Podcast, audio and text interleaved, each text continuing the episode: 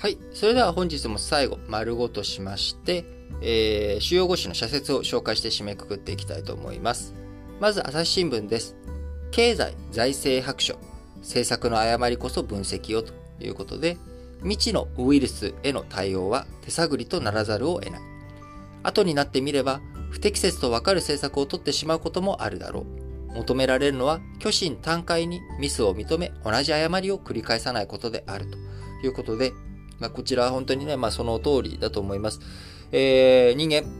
誰しもミス、これはね、仕方のないことだと思いますが、えー、その中でどういうふうにそのミスをこう後から振り返って、えー、次に生かしていくのかそのためにもねやはり振り返りということこちらはね非常に大切なことだと思います。朝日新聞もう一本、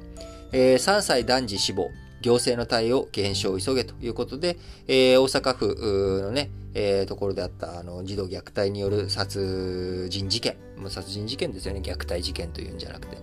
えー、こちらの痛ましい事件がありましたけれども、えー、虐待を疑わせる情報があったのに、幼い子が命を失う悲劇をまたも防げなかった。どこに問題があったか検証して教訓としなければならないということで、えー、やはり家庭内のね、こういったやつっていうものは急激に、こう、事件に変わってしまうということ。えー、警告とかね、いろんなことをやったとしても、えー、防ぎ切ることはなかなかやっぱり僕自身難しいとは思います。その一方で、えー、人員もね、限られている中、とはいええー、どういうふうに、その中で、えー、本当にこれは、こう急激にね、えー、情勢が悪化しかねないっていうところの分析力、こういったものを高めていき、少しでも防いでいって、えー、より防いでいってほしいなと思います。えー、こういった話はですね、あのー、僕は、こう、インフラの保守とかと一緒で、事故とか事件が起きない限りにおいて、えー、未然にね、防いだものについて評価されにくい。えー、実際には表に出てこないだけで行政の対応によってですね、要はそのまま行政が何もしなかったら死亡事件、死亡事故に陥っていたものを事前に防いだよっていう、この実績が見えてこないところがですね、あのー、現場で一生懸命頑張っている皆さんにとって、なかなか失敗だけがね、報道されるっていうところで、えー、辛い、えー、ことかもしれませんけれども、とはいえ、この命をね、どんどんどんどん救っていくためにも、現場の踏ん張り大切だと思いますし、日々対応に当たってくださっている行政、えー、組織の皆さん、えー、こう、より良い未来を作っていくために、頑張っていただきたいなと思います。毎日新聞。ドイツ政治の行方、メルケル後が問われるということで、この前、えー、ドイツの総選挙終わって、えー、社民党が第一党になりましたが、過半数占めている政党がなく、今連立交渉真っ只中ということで、まだ、ど、誰がえー、後継総理になっていくのか、どんな形で政権が発足するのか、まだ定まっていませんが、民主主義や国際協調の後退が懸念される中、ドイツが果たす役割は依然として大きい。誰が次期政権を率いることになっても、メルケル氏の理念が継承されるよう望みたいということで、メルケル氏の理念って何なのっていうところは、やっぱり欧州の統合と、まあ、協調ですね。えー、こちらのところをしっかりと、えー、どんな政権であっても継いでくれと、毎日新聞です。毎日新聞もう一本は、米軍汚染水の処分、肩代わりでは解決できぬということで、えー、汚染水をね、えー、米軍基地から、沖縄の米軍基地から、あ外に、えー、そのまま海に放出、海だったかな？放出したっていう問題に対して、政府は、米軍による一方的な放出が二度と行われない仕組みを作らなければならない。地元の懸念を受け止め、環境問題に関する情報の開示や立ち入り調査の運用改善を米軍に要求すべきだというところですね。えー、産経新聞。コロナ新薬、活用へ迅速な体制整備を。次に注目されるのは飲み薬の登場だ。今ね、抗体カクテル療法とかいろんなあ薬できてきてますが、やっぱり飲み薬、えー、こちらがね、できるかどうかというところが大きなポイントになってくると思われます。感染が分かった時点で服用し、重症化を防げるようになれば、新型コロナがインフルエンザのように一般的な感染症になるのも夢ではないと。えー、これでまさに、まあ、僕正しい表現だなと思っていて、えー、飲み薬とかができたら、あコロナがただの風邪になる。みたいな言い方する人いるんですが、やっぱりただの風邪にはなかなか難しいのかなと。やっぱりインフルエンザ、インフルエンザにかかったら、あ絶対にも会社には行かないとか、あ外出ないとかね。まあ、こういった感染症対策、えー、必要だというところにおいては、まあ、あの、飲み薬ができてもですね、インフルエンザにもタミフルありますけれども、やっぱりインフルエンザレベルの警戒心っていうのはいつまでも続くのかなと。で、まあ、やっぱりそういったレベルになってほしいなというところですね。えー、もうなんか、緊急事態宣言も明けて、えー、人手も増えて、えー、増えた土日だったようですけれども、まあ、これで感染がね、急拡大したりとか、あるいは感染者数が急拡大しても、重症者数が全然増えない、医療逼迫が起きないという状態になっていければ、あありがたいなと期待するばかりです。えー、そこにね、さらに、えー、飲み薬ができれば、まさに鬼に絡ぼうというところになっていくかなということで期待したいなと思います。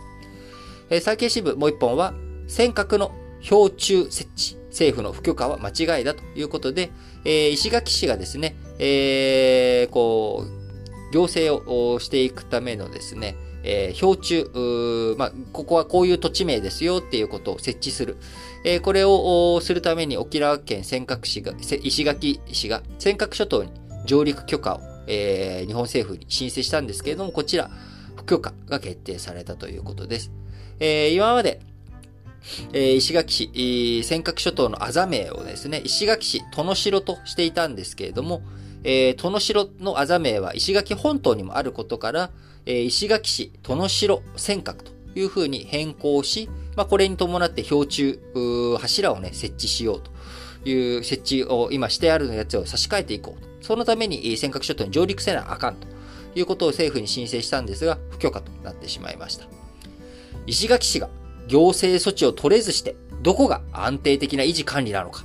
市の対応が中国などへの挑発行為になるとの見方が一部にあるが、全く当たらない。標柱設置は今回が初めてではないと、えー、産経新聞勇ましく言ってますが、いや、挑発行為にはなってしまうと思いますよ。それは受け手側の問題なので、えー、我々がいや挑発する気がないというふうに言ってもですね、えー、中国側が挑発行為として受け止めてしまうということは、これはまあしょうがない話だと思うんですよね。え、それが挑発行為として向こうが受け止めることは正しいか正しくないか一旦置いといて、えー、向こうが挑発行為と受け取ってしまう。これは間違いないと思うわけです。えー、なので今このタイミングでいたずらに、えー、日本としても火に油を注ぐべきなのかどうかと言われるとですね、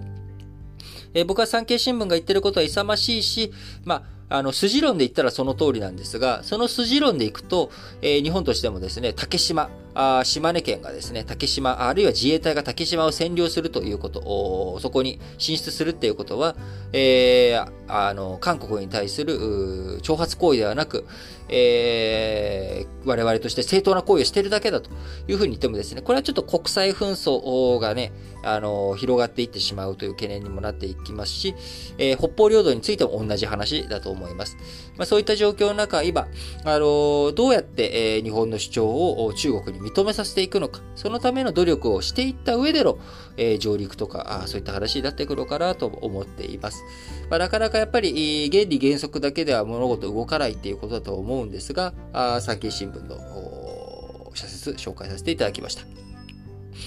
えー、読売新聞、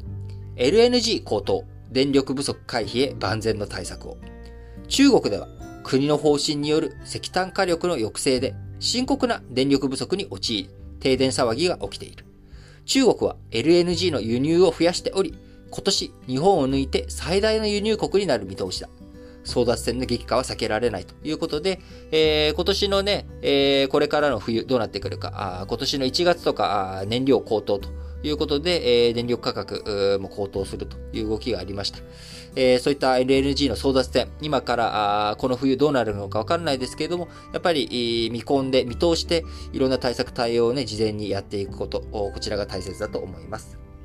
えー、読売新聞もう一歩、元低身体訴訟、ムン氏、ムンジェインさんは在任中の解決を図る。ムン氏の残り任期は約7ヶ月だ。日韓関係の重荷となる負の遺産を次期政権に残してはならない。退任まで収集に向けて最善を尽くしてもらいたいということですが、えー、こちらはね、今日の丸2でもお伝えした通り、もし大統領がイ・ジェミョンさんになってしまうとですね、えー、ムン氏が一生懸命負の遺産を解消してくれたとしても、また、えー、そこで、こう、ひっくり返されることあると思うんですよね。あの、もともとムンジェインさんが大統領になる前に、えー、あのー、パックネさんがね、えー、最終的な解決ということで、えー、岸田外相、安倍首相と一緒にですね、えー、こう、慰安婦問題についてのね、えー、やつやったわけですけれども、それがムンジェイン政権で、えー、ひっくり返されるということになりましたんで、まあ、ちょっとムン、ムンジェインさんがね、頑張ってももうどうなるのかよくわかんないなっていう状況ではありますが、とはいえ、え、日韓関係前向きに進んでいくようね、えー、いろいろと韓国側、あまずは韓国側が頑張らなあかんっていう側面あると思うので、頑張ってほしいと思います。えー、日経新聞、米中心の農業から転換をということで、えー、この日経新聞の話題ですね、実は私、新聞解説ながら聞きの9月28日のパート4、えー、こちらハロウィンのかぼちゃの価格について紹介したあタイトルになってるんですけれども、その中に農作物の話として米の価格、えー、取り上げております。えー、そのね、話があ社説で、えー、ご紹介されるとなかなか気分がいいものではあるんですが、えー、今後も続く米消費の減少に対応して、新たな作物を取り入れるとともに、需要のある米を伸ばして、買い手の期待に応える構造改革は待ったなしだと。えー、社説最後です。有害な誤情報、フェイクニュースの拡散を民主導で防ごう。違法とまでは言えず、個別の被害者も特定しにくい情報の扱いには、えー、慎重さが求められる。どこからが有害情報なのか線を引くのは難しく、硬直的になりがちな法規制には向かない。だからこそ、まあ、民間主導でね、どういうふうに防いでいくのか、あこちらが求められるということだと思っています。えー、ということでですね、えー、今週も平日月曜日が始まっていきます。えー、日々、いろいろと頑張っていく中でですね、えー、10月、えー、今年はスポーツの日が、オリンピックの影響で、えー、10月からひっぺかされてしまって、7月に付け足されてしまった影響でですね、あの、10月は祝日がございません。えー、祝日がない中ですね、やっぱりどういうふうに頑張っていくのかというところを非常に、こう、どうやって頑張ろうかなというところではありますけれども、まあ、え、気候が穏やかになっていくとともにですね、暮らし、ま、生活がしやすい環境に、季節的にはなっていくのかなと思いますので、ま、しっかりとそういったところで楽しみ、秋を見つけながら日々を楽しく過ごしていきたいなと思っています。え、そして、えー、新聞解説ながら聞き、あるいはラジ歴本体としましてもですね、えー、皆さんからのいろんなコメントを募集しております。えー、コメントの募集している Google フォームについては、あ Twitter でご紹介しておりますし、また各エピソードのですね、えー、エピソード、エピソードの欄のところにクリックできる URL 貼っておりますので、えー、そちらの方からぜひ皆さんどしどし、えー、ご意見、ご要望、あるいはコメント、応援メッセージなどをですね、えー、お待ちしておりますますので、ぜひぜひ投稿していただければと思います。えー、最近ね、毎日数件いただく感じになってきておりますけれども、まだまだ、えー、いっぱい来てくれたら嬉しいなと思っておりますので、ぜひ一度メッセージを送ったよという方もですね、何かあればまた、複数回送っていただいても全然構わないと思いますので、どうぞよろしくお願いします。それでは、皆さん、今日も元気にいってらっしゃい